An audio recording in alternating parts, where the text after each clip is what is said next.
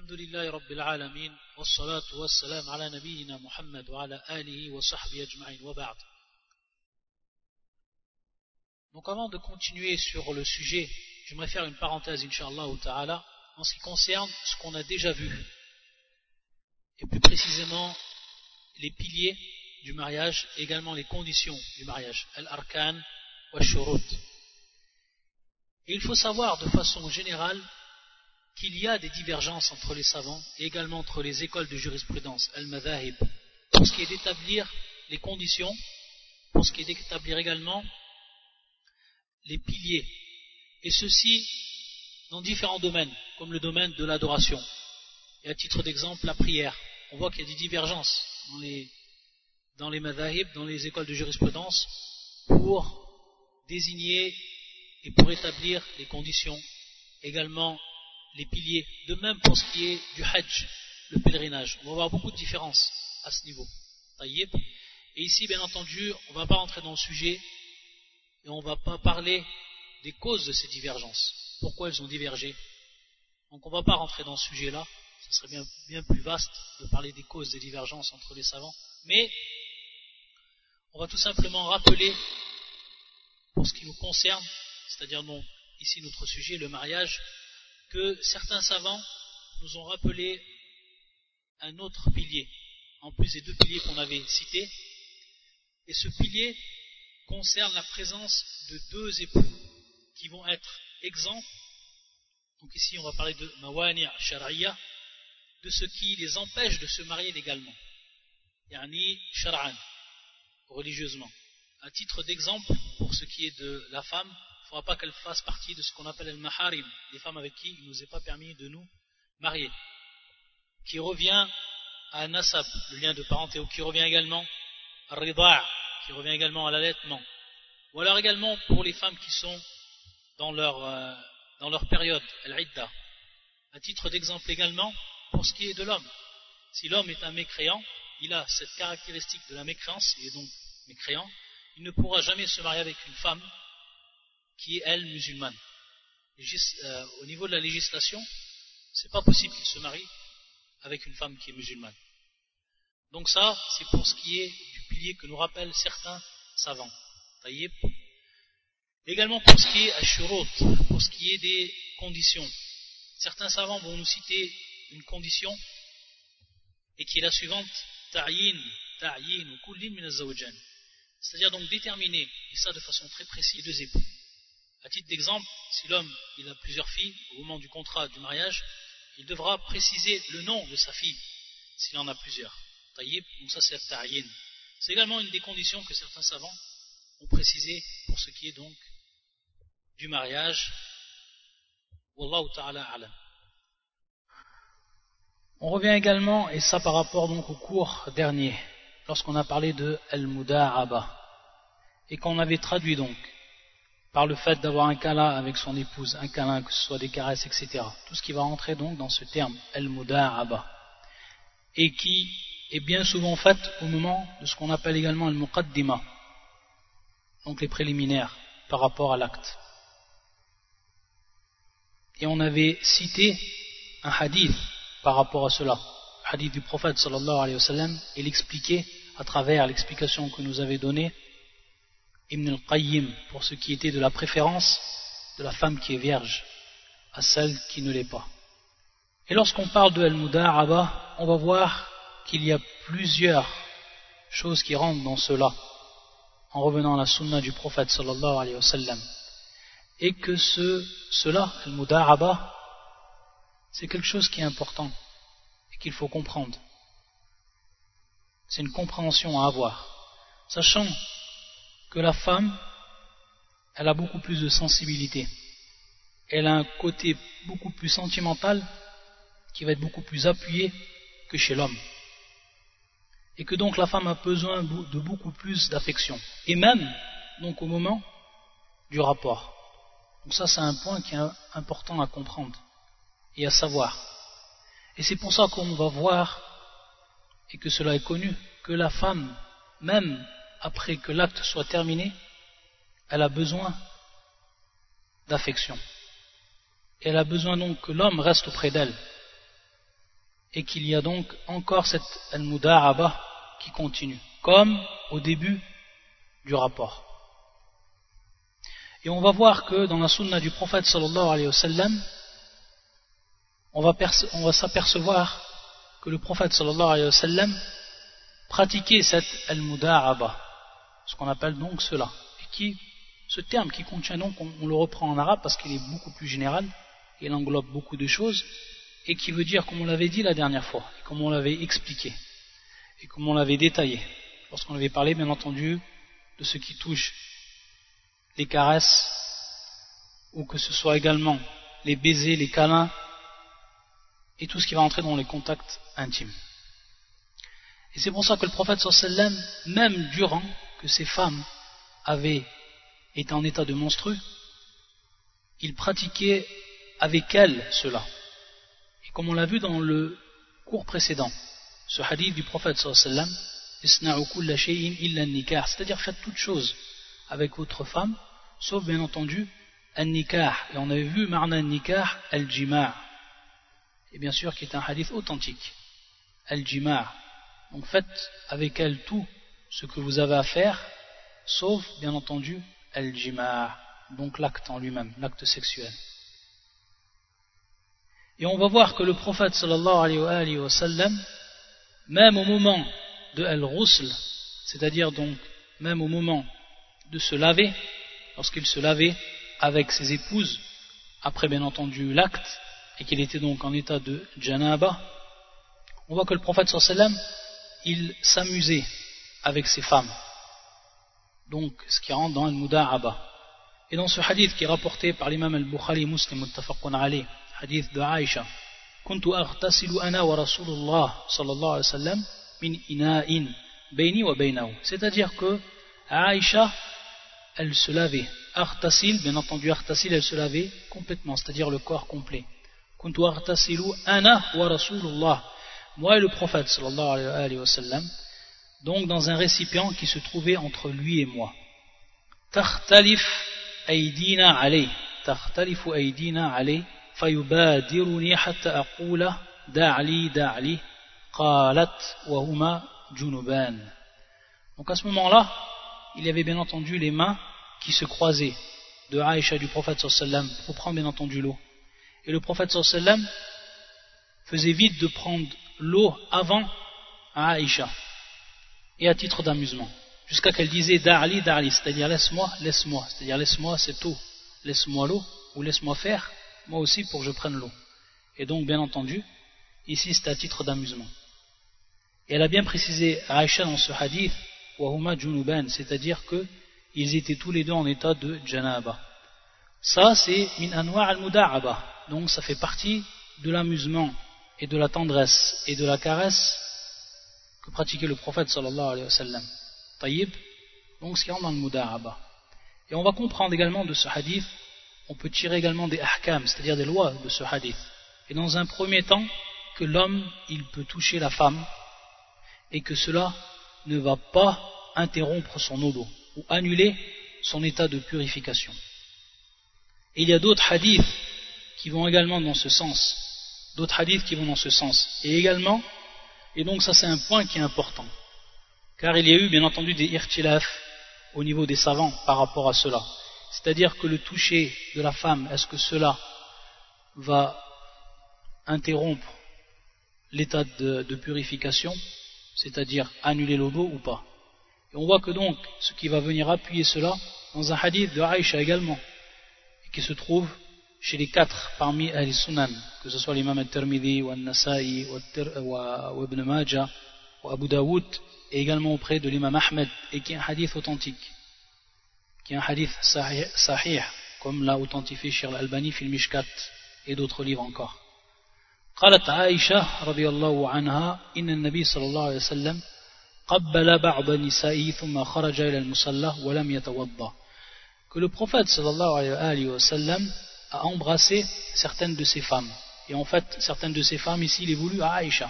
Pourquoi? Parce que dans une version, dans une version, il lui a été dit Mahya illa anti fadahikat. C'est-à-dire, on lui a dit Ça ne peut être que toi. Et elle a rigolé.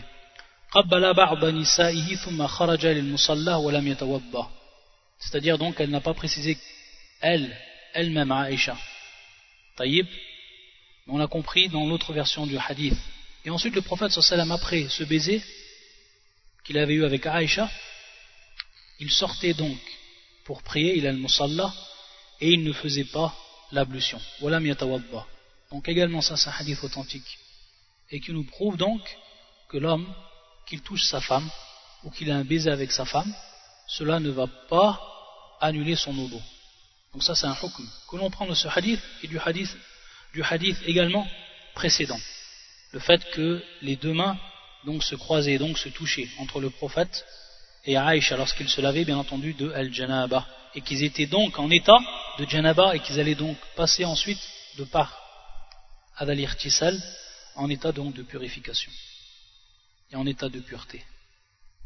Également une question qui va venir ici, c'est est-ce que donc l'homme peut voir ce qu'on appelle al-aura, donc la partie intime de la femme, et est-ce que la femme peut voir la partie intime de son homme, vice versa.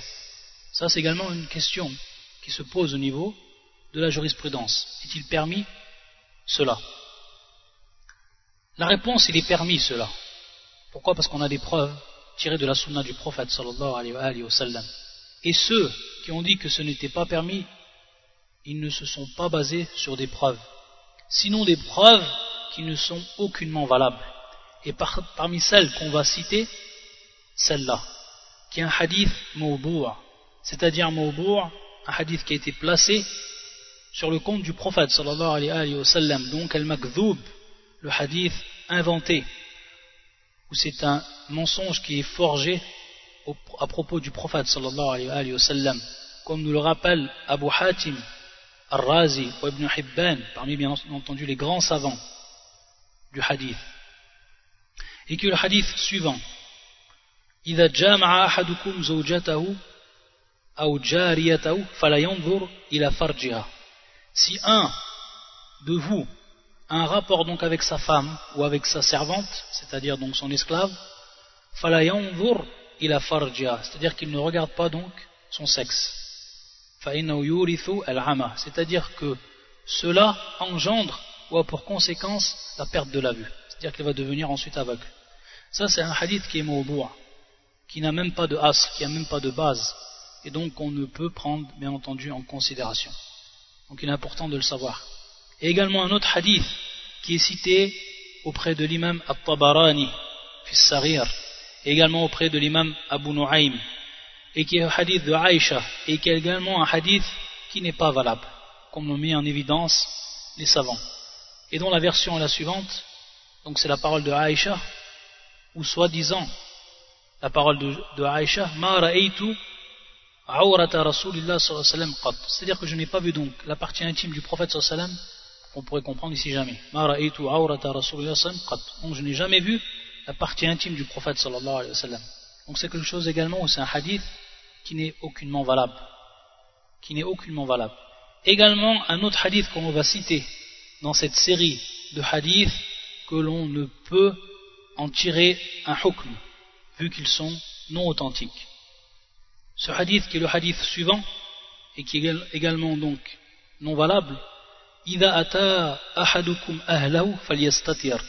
c'est-à-dire si un d'entre vous vient auprès de son épouse, donc bien entendu pour l'acte, c'est-à-dire donc qu'il se couvre, qu'il se cache, qu'il se dissimule, qu'il dissimule donc ses parties.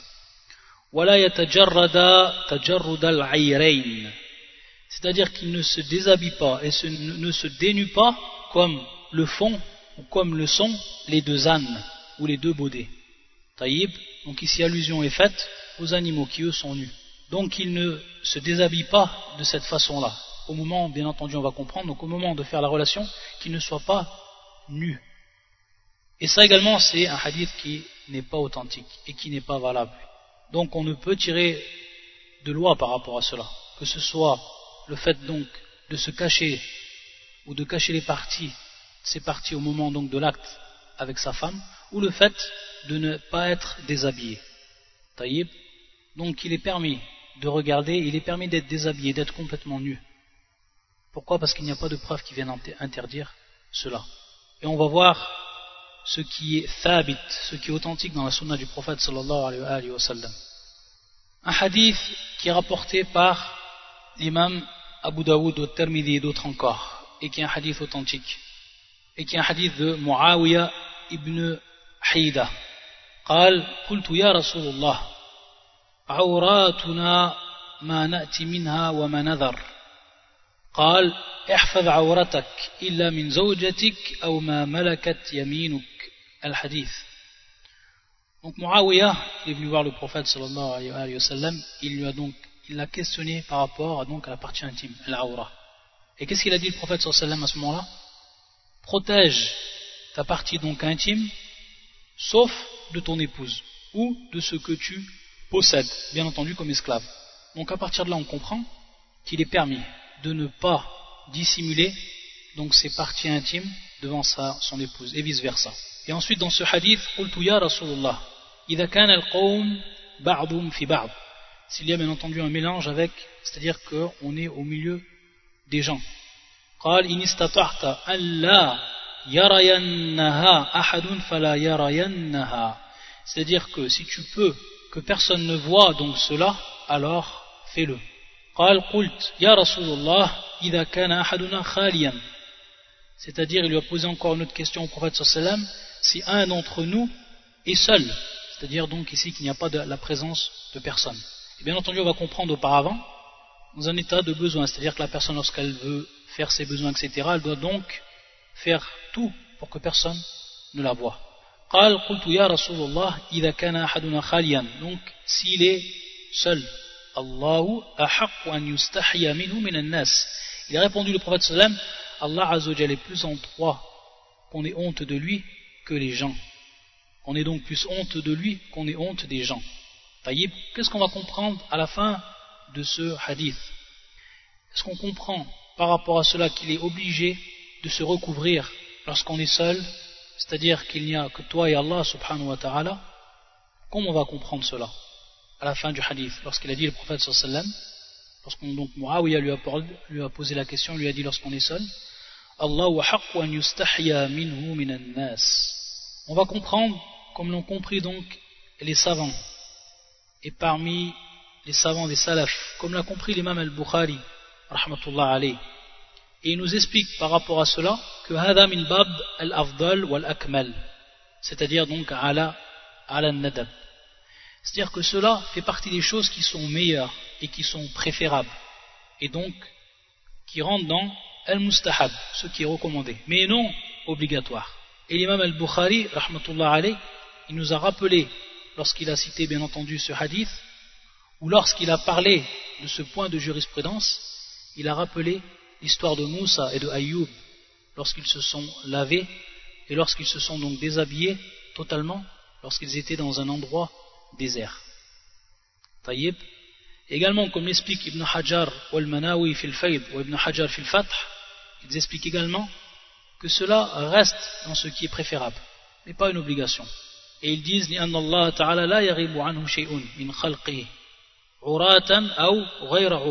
c'est-à-dire que rien n'échappe à Allah subhanahu wa ta'ala ou rien ne peut être dissimulé d'Allah azawajal de ses créatures qu'ils soient donc nus ou non nus subhanahu wa ta'ala. Mais ça, fait, ça rend donc dans l'adab avec Allah et ça rend donc dans ce qui est mustahab le fait donc de se recouvrir donc lorsqu'on a parlé de Al-Muda'aba, lorsqu'on a parlé également de la relation, et lorsqu'on a parlé également de Al-Rusl, comme dans le hadith de Aïcha, il est bien de préciser également ce qui est préférable de faire lorsqu'on a un rapport par rapport à Al-Rusl, par rapport au fait donc de se laver le corps en entier. Et bien entendu, ici, il y a des sunan à ce propos qui sont venus du prophète sallallahu alayhi wa sallam. Et parmi cela, le fait de faire le beau entre deux rapports. Le fait de faire le beau entre deux rapports. C'est pour ça que le prophète sallallahu alayhi wa nous a enseigné dans ce hadith qui est rapporté par l'imam muslim, également l'imam Ahmed et d'autres encore, et qui est un hadith authentique, bien entendu, où le prophète sallallahu alayhi wa sallam lorsque l'un d'entre vous donc vient à sa femme. Et donc on comprend par rapport à cela qu'il a donc eu un rapport c'est-à-dire qu'il veut ensuite revenir auprès de sa femme et avoir donc un deuxième rapport c'est-à-dire qu'il fasse l'ablution entre les deux donc entre les deux rapports donc une ablution une ablution qui est connue et qui est l'ablution shar'i légiférée comme tout le monde connaît. Et celle cette ablution que l'on fait donc pour la prière. C'est pour ça qu'il est venu dans une autre version c'est-à-dire donc le même wudu qu'il fait la même ablution qu'il fait lorsqu'il veut prier. Et dans une autre version également qui est rapportée par l'imam al-Hakim et également l'imam Ahmed dans son musnad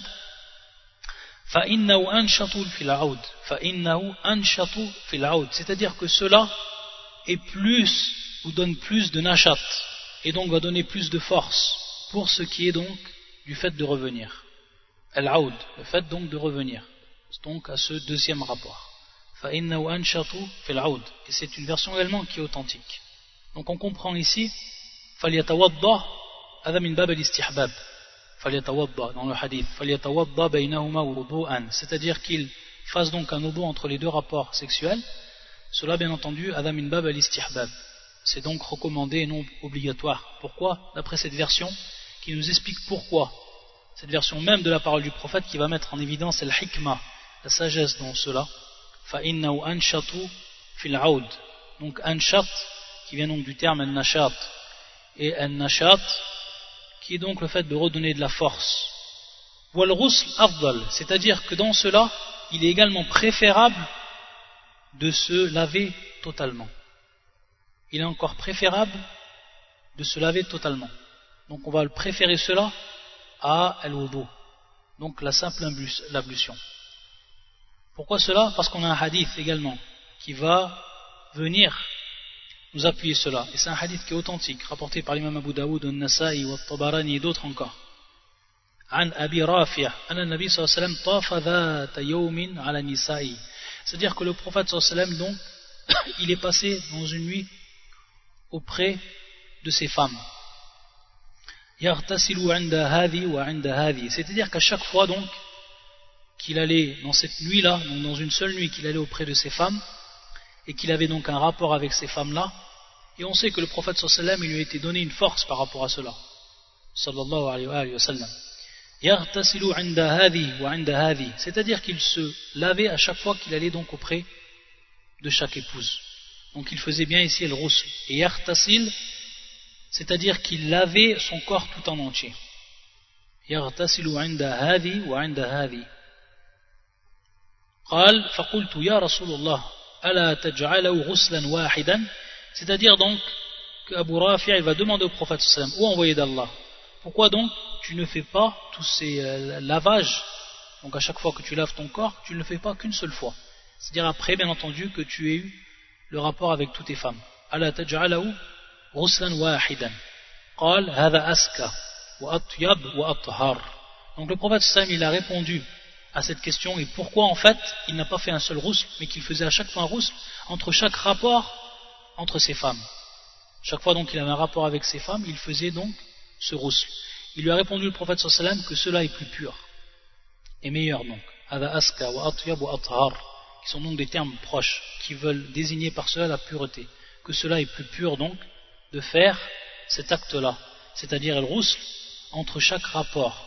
Et bien entendu que ce soit un rapport entre deux femmes différentes parmi ces femmes, ou alors que ce soit la même femme, on va comprendre ici, et de façon générale, que cela donc est préférable à roussel préférable encore à la Donc il y a dans un premier temps le que l'on fait,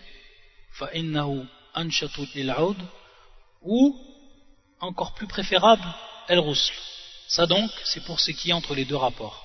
Sinon, pour ce qui est avant de dormir, est-ce que la personne doit faire el roussel ou el wudu avant qu'elle dorme. Donc elle a eu le rapport avec sa femme, et la femme également est concernée ici, bien entendu. La femme est concernée par rapport à cela. Est-ce qu'ils doivent se laver totalement, ou juste faire le wudu, ou ils peuvent dormir sans rien de cela? Dans un premier temps, on va voir que le prophète sallam nous a enseigné le wudu, c'est-à-dire l'ablution, avant que l'on dorme. Et après qu'on a eu notre rapport, il nous a enseigné l'ablution. L'ablution, donc, al-wudu. Et c'est un hadith qui nous est rapporté par Aïcha, radiallahu ta'ala anha, et qui est rapporté par l'imam al-Bukhari et Muslim dans leur authentique. كان رسول الله صلى الله عليه وآله وسلم إذا أراد أن يأكل أو ينام وهو جنوب غسل فرجه وتوضأ وضوءه للصلاة c'est-à-dire que le prophète sallam lorsqu'il voulait soit manger ou soit dormir et bien entendu ici c'est après le rapport qu'il voulait soit manger ou soit dormir ou junub donc il est en état de janaba d'impureté la grande impureté ras à la farja. C'est-à-dire qu'il lavait donc son sexe. Et ensuite il faisait donc l'odo pour la prière. C'est ce qu'il faisait le prophète sallam donc avant de dormir. Ça c'est une première preuve. Également on a une deuxième preuve d'un hadith de Ibn Omar radiyallahu ta'ala anhuma. Anna Omar qal c'est-à-dire que Omar lui-même radiyallahu ta'ala anhu il a dit au prophète sallam ya Rasulullah junub qala na'am idha tawadda c'est-à-dire qu'il lui a demandé Omar est-ce que l'un de nous se lave alors ou est-ce que l'un de nous dort alors qu'il est en état donc de janaba donc après qu'il a eu son rapport? Il a dit le prophète sallam na'am idha tawadda oui si il fait donc l'ablution. Et dans une autre version de ce hadith qui est également authentique auprès de l'imam Abu Daoud il lui a répondu le prophète sallam na'am wa insha'a c'est-à-dire que il fait l'odo s'il veut.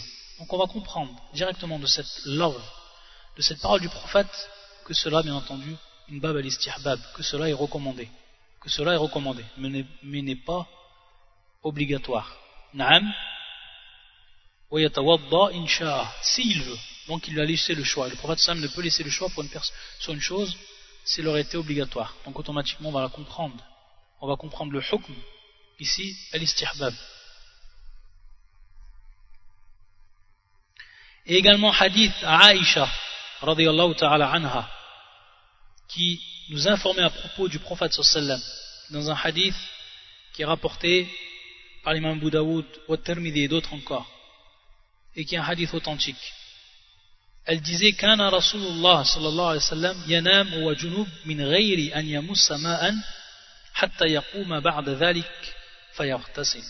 C'est-à-dire que le prophète dormait alors qu'il était en état de janaba sans qu'il touche d'eau. Donc on comprend par là, sans qu'il touche d'eau, c'est-à-dire qu'il ne fasse pas donc d'ablution. Jusqu'à qu'il se lève après cela, donc après avoir dormi, et qu'il se lavait. Donc on voit ici que cela est permis et que cela est permis. C'est-à-dire de, ce geste du prophète sallallahu on va comprendre ici qu'il est permis également de dormir sans même faire cette, cette ablution. Mais qu'il est préférable d'après les hadiths précédents et d'après donc les paroles du prophète sallam, il est préférable de le faire. C'est-à-dire au minimum al-wudu. Et également, lorsqu'on a parlé de al-wudu, on va voir également l'irtisal, c'est-à-dire le fait de se laver complètement, et que le prophète sallam également le faisait. Taïb.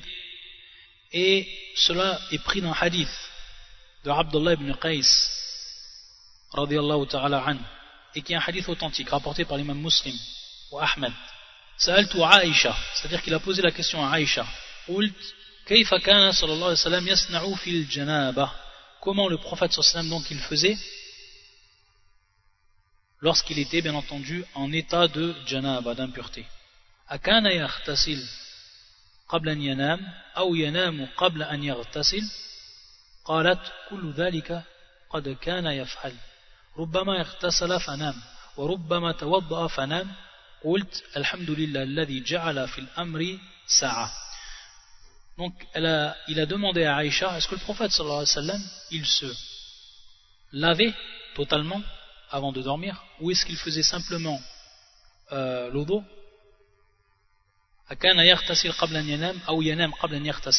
Non, ici il n'est pas cité l'odo. Mais dans la réponse va venir l'odo. Dans la réponse de Aïcha. Donc il lui a simplement demandé est-ce qu'il se lavait avant qu'il dort ou est-ce qu'il dormait d'abord et ensuite donc il se lavait? Elle lui a répondu Aïcha qu'il faisait cela et cela. Les deux donc il le faisait elle lui a même précisé c'est-à-dire peut-être et par moment il se lavait complètement donc à l'irtisal et il dormait. Et et par moment donc il se il faisait juste l'eau et dormait. Et donc elle a répondu à la question. On va comprendre également que dans la question il, y a le fait qu'il dormait euh, sans faire l'eau et sans faire l'irtisal. Donc ici les trois cas de figure ils sont présents et donc ça veut dire qu'ici que tout cela est permis.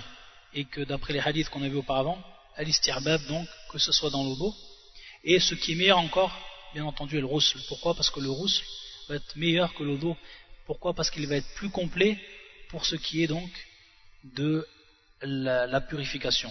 On pourrait bien sûr se poser la question et on sait que le fait d'avoir fait l'eau avant de dormir cela ne va pas nous enlever notre état d'impureté qui est ici une impureté majeure mais comme l'ont cité beaucoup de savants il est ici al-hikmah c'est-à-dire donc la sagesse c'est que la personne si peut-être il lui est dur à ce moment-là de faire l'irtisal complet il fait simplement l'obo et il sera à ce moment-là dans un état de pureté mineure. Taïb sans avoir bien entendu enlevé son impureté majeure. Donc il va se trouver entre deux cas. Le fait de ne faire aucun acte d'impureté ou de pureté arfan ou le fait qu'il va donc être en état de pureté totale. Donc ici c'est entre les, entre les deux cas le fait de faire l'odo. C'est pour ça que il est venu dans la sunna du prophète sallallahu et ensuite Abdullah ibn Qais il a dit cette parole Alhamdulillah c'est-à-dire qu'il a louangé Allah azawajal qui a donc placé par rapport à cette chose, par rapport à cette affaire, par rapport à ce point donc, quelque chose qui va être large et que l'on peut faire, que l'on peut tout faire. Et lorsqu'on a parlé bien entendu de El Muda'aba, et lorsqu'on a parlé également de El Rusl, il faut savoir que pour ce qui est de El Muda'aba, le prophète sallam faisait ou pratiquait certaines choses qui rentrent dans cela que l'on n'a pas cité auparavant.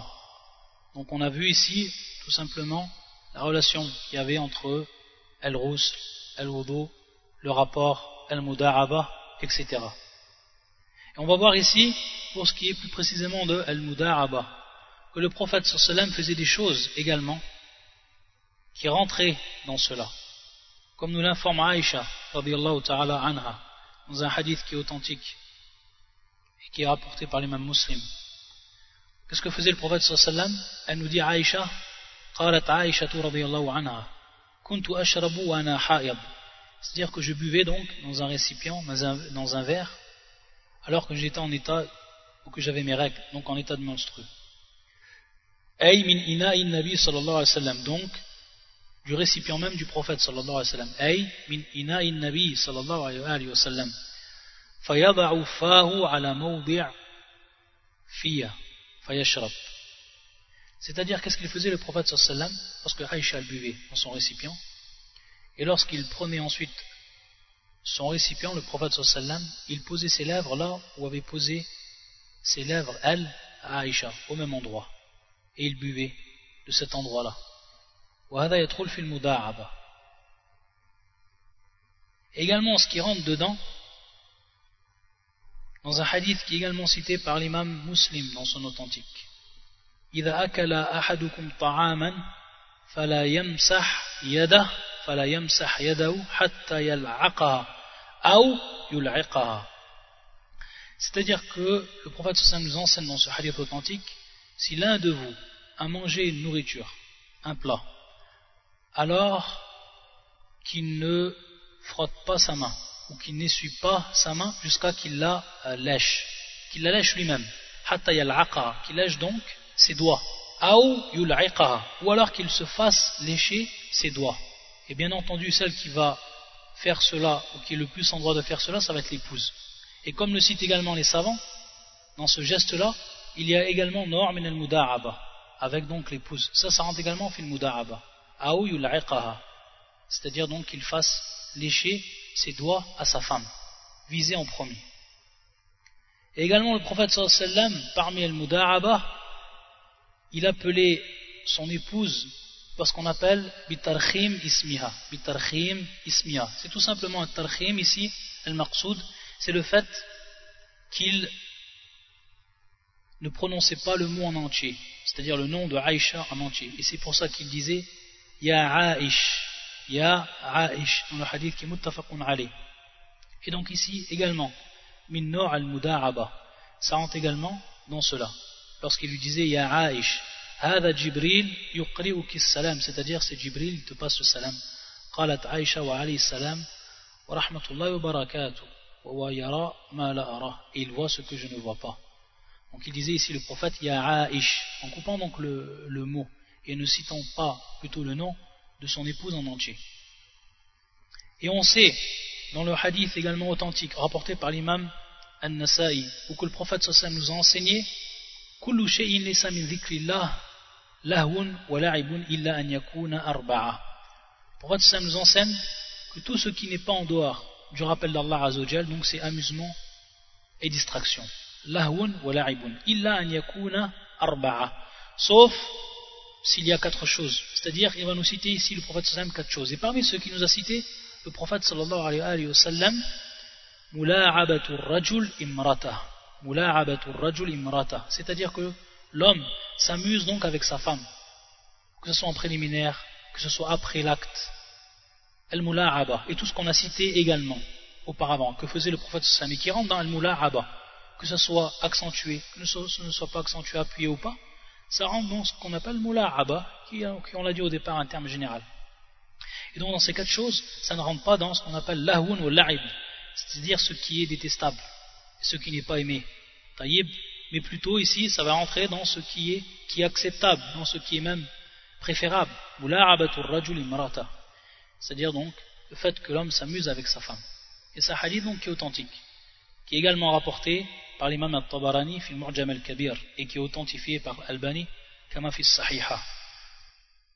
Et pour finir, un dernier point dont on cite et qui est également important et qui concerne al-azm, qui concerne donc le fait de ne pas éjaculer dans le vagin de la femme lors du rapport sexuel. C'est ce qu'on appelle l'azm. Donc le fait de s'abstenir d'éjaculer à l'intérieur du vagin de la femme. Taïb. Donc pour ce qui est de la les savants, ou la plupart des savants, ont dit que c'était permis. Al-Jawaz, que c'était permis. Ils vont se référer à cela un hadith du prophète sallallahu alayhi wa sallam. Ils vont prendre comme preuve un hadith du prophète sallallahu qui est authentique, rapporté par l'imam Al-Bukhari, également l'imam muslim, hadith Jabir, radiallahu ta'ala anhu. يقول كنا نعزل والقرآن ينزل وفي رواية كنا نعزل على عهد رسول الله صلى الله عليه وسلم فبلغ ذلك نبي الله صلى الله عليه وآله وسلم فلم ينهانا Donc dans, ces, ou dans ce hadith et ces deux versions, où il est dit qu'on qu pratiquait donc l'azl alors que le Coran descendait. Ça veut dire que tout simplement, si ça aurait été interdit, soit il y aurait eu un verset du Coran qui serait descendu, et comme dans l'autre version, soit alors il y aurait eu une interdiction du prophète sallam. Taïb. Donc il n'y a pas eu ces deux cas, pas de verset et pas d'interdiction du prophète sallam, alors qu'il a su que cette pratique était faite chez les sahaba. Également un autre hadith qui lui aussi rapporté par Jabir ta'ala et qui est un hadith authentique qui se trouve dans l'authentique de l'imam muslim, où une personne est venue voir le prophète sallam alors qu'il avait une servante, et il ne voulait pas donc, il avait des rapports avec elle, et il ne voulait pas qu'elle soit enceinte. Alors qu'est-ce qu'il lui a dit le prophète sallam anha in Il lui a dit tout simplement, pratique donc l'azl, si tu veux. Mais il va bien préciser ici le prophète sallallahu alayhi wa sallam que ce qui était prédestiné arrivera. C'est-à-dire si Allah Azzawajal, malgré cela, il a prédestiné un enfant, ça arrivera. Et combien de cas se présentent où la personne fait cette pratique et malgré ça la femme, elle, elle est enceinte, elle devient enceinte. Parce que ça, Allah Azzawajal, qaddara. Allah Azzawajal, c'est lui donc, à ce moment-là, qui a prédestiné cet enfant-là. Donc on ne peut pas se détourner de la prédestination d'Allah subhanahu wa. Mais il faut savoir, lorsqu'on parle de jawaz, il faut savoir que ce qui est préférable, al-aoula, c'est de délaisser cet acte-là. Pour deux raisons principales. La première raison, c'est qu'il va y avoir un préjudice qui va être fait à la femme ici. Et quel est ce préjudice?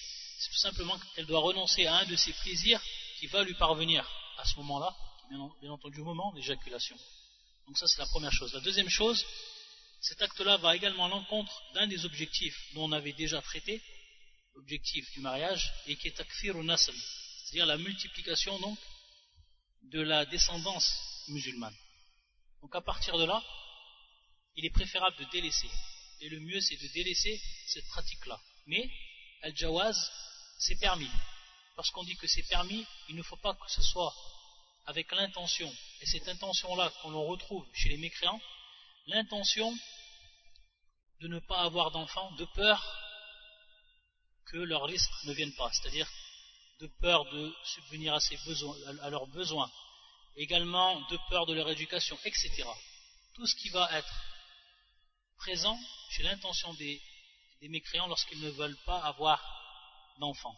Donc si ce but-là correspond à ce même but, alors à ce moment-là, il n'est pas permis de faire cette pratique-là. Et lorsqu'on a dit que ça allait à l'encontre de cet objectif, et qui est bien entendu la multiplication de la descendance, on va revenir à un hadith du prophète sallam qui nous indique cela. Lorsqu'il a été questionné, le prophète sallam pour ce qui était de Al-Azr, et qui a répondu il a répondu le prophète sallam khafi Qu'est-ce que veut dire ce terme-là? Ce hadith, d'abord, il est authentique, rapporté par l'imam muslim. Ce terme-là, lorsqu'on entend al-wa'd, on se rappelle un verset du Coran où Allah, tabaraka wa ta'ala, yaqul Lorsque la fille, cet enfant qui a été tué qui était donc enterrée vivante, comme ça se faisait à l'époque de la Jahiliya, billah, et que le jour du jugement, on va lui poser la question pour quel péché elle a été tuée? Pour quel péché elle a été tuée? Wallah al Donc le prophète sallam ici, il reprend ce terme al-wad, mais il va lui donner une caractéristique et qui s'appelle al-khafi. Al-khafi donc, qui est la caractéristique que l'on retrouve ici dans cet acte-là, et qui veut dire dissimuler. Al-Khafi qui veut dire dissimuler, qui veut dire cacher. Contrairement à ce qui, est, qui va être zahir, contrairement à ce qui va être apparent. Donc, par conséquent, pour simplifier cette question-là, le fait qu'ils ont deux caractéristiques qui soient différents, l'un qui est khafi, dissimulé, et l'autre qui est zahir, apparent, ça va impliquer et engendrer automatiquement qu'il va avoir une différence au niveau du hukm, au niveau donc du statut de cet acte-là. Pour l'un, et qui bien entendu al-azm, ça va être donc détestable, et il est préférable de s'en écarter, tayyib, et l'autre, qui est bien entendu celui qui est apparent, et qui est le fait de tuer son enfant, ceci est évidemment une interdiction qui catégorique. Donc en résumé, al-azm, ça reste un acte qui est permis, mais détestable. Et on ne doit avoir l'intention, à travers cet acte-là, de boycotter ce moyen de reproduction, et ceci de peur que l'on tombe dans la famine, que l'on tombe dans la pauvreté, et également de peur qu'on n'ait pas assez d'argent pour subvenir aux besoins de cet enfant-là. Ta'ala a'lam, wa bihamdika, أشهد أن لا إله إلا أنت أستغفرك وأتوب إليك.